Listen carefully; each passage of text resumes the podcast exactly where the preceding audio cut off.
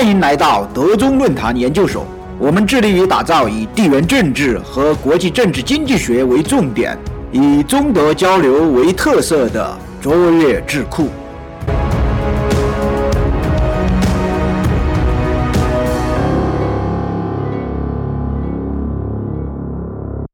就是这个碳排放的事情呢，其实是一个国际政治的问题，尤其是发展中国家跟发达国家有这个比较大的矛盾。嗯，发达国家、欧美国家、日本是吧？它早就实现工业化了，他们现在要搞环保，因为他们的服务业是占经济的更大的比重。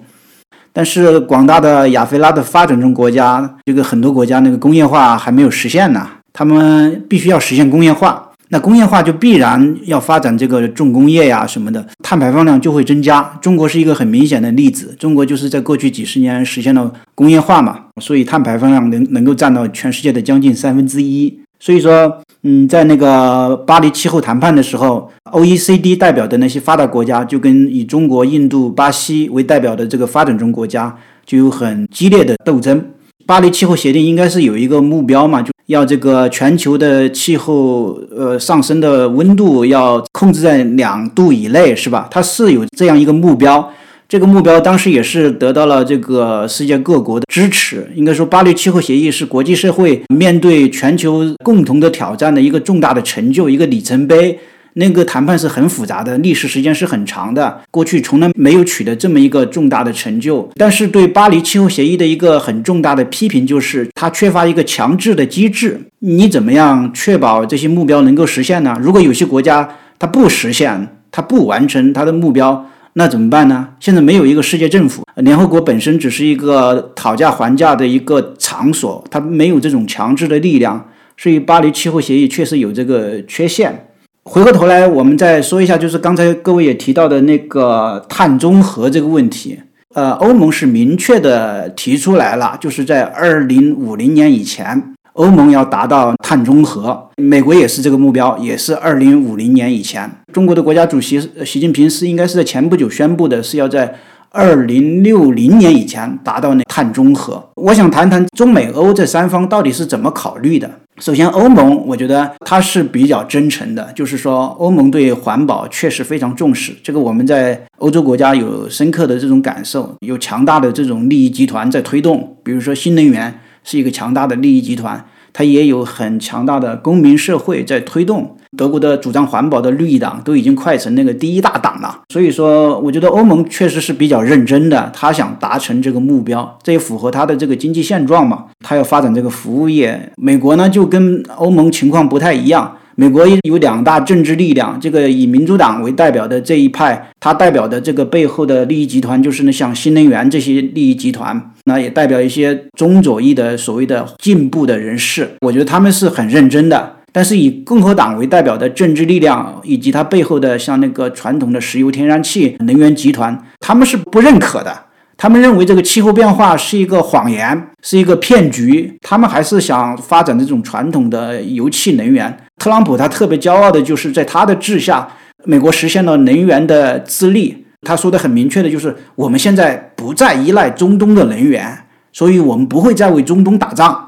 这个是共和党为代表的政治和经济集团的他们一个考虑。所以说，在美国实际上每一次选举都是这两大集团的一个对抗。包括在这能源政策和气候政策上的一个对抗。那现在是拜登赢了嘛？他险胜，他进入白宫，那就代表着民主党的主张会占上风。就是说，在拜登的这个领导下，那个新能源一定会得到更大的发展，会得到很多的支持。你看，包括他最近通过的这一点九万亿美元的所谓的基础设施，呃，这个促进的法案，实际上在那个传统的什么道路啊、交通啊。啊，还有港口啊，传统基础设施上的投资没有很多，很多的投资是到了新能源这方面。所以说，很多人批评他这个法案，实际上是夹带了很多失货。就是民主党把他很多的传统的政策重点，像新能源呐，像这个医疗保健呐，啊这些方面，他塞到这个法案里面去了。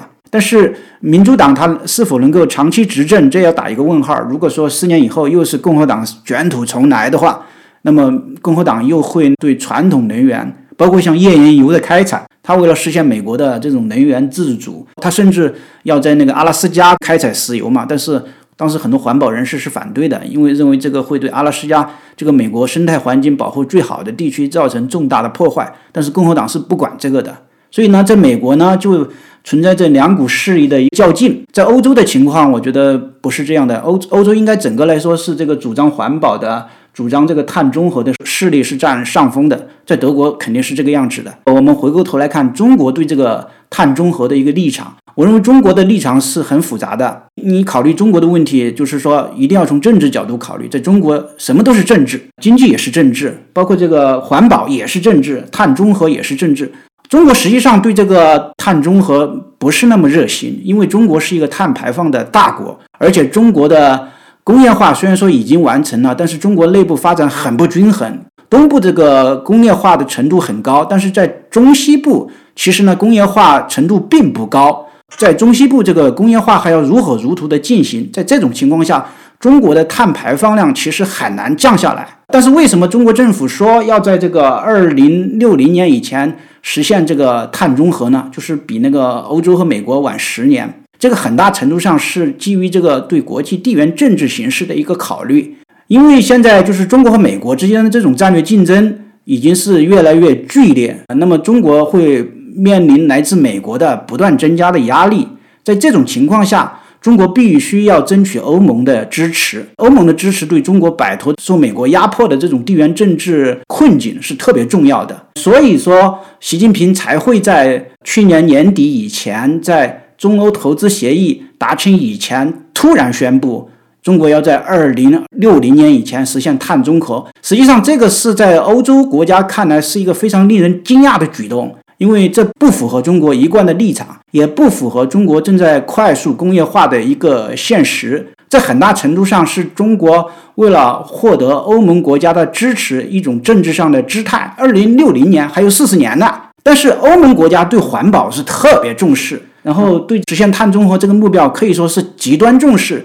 如果在这个问题上，中国能够跟欧盟达成一致，能够支持欧盟的主张，那么肯定就有利于获得欧盟的政治支持。因为在欧盟看来，当时还是在特朗普的治下嘛，呃，特朗普根本就是在他们看来就是倒行逆施了，就是对环保很不支持。作为一个盟国，反而对自己最重视的事情这么不支持，而中国。作为一个所谓的体制上的对手，反而给欧盟提供了这么强大的支持，而且还承诺要实现这个碳中和，那么欧盟可能会投桃报李，这是中国的一个想法。但是实际上和欧盟相比，中国这个碳中和其实只是一个政治承诺，只是一个政治上的姿态，并没有这种实际的路线图、实际的计划来支撑的。中国至今也没有拿出一份详细的计划，怎么样确保二零六零年以前实现碳中和？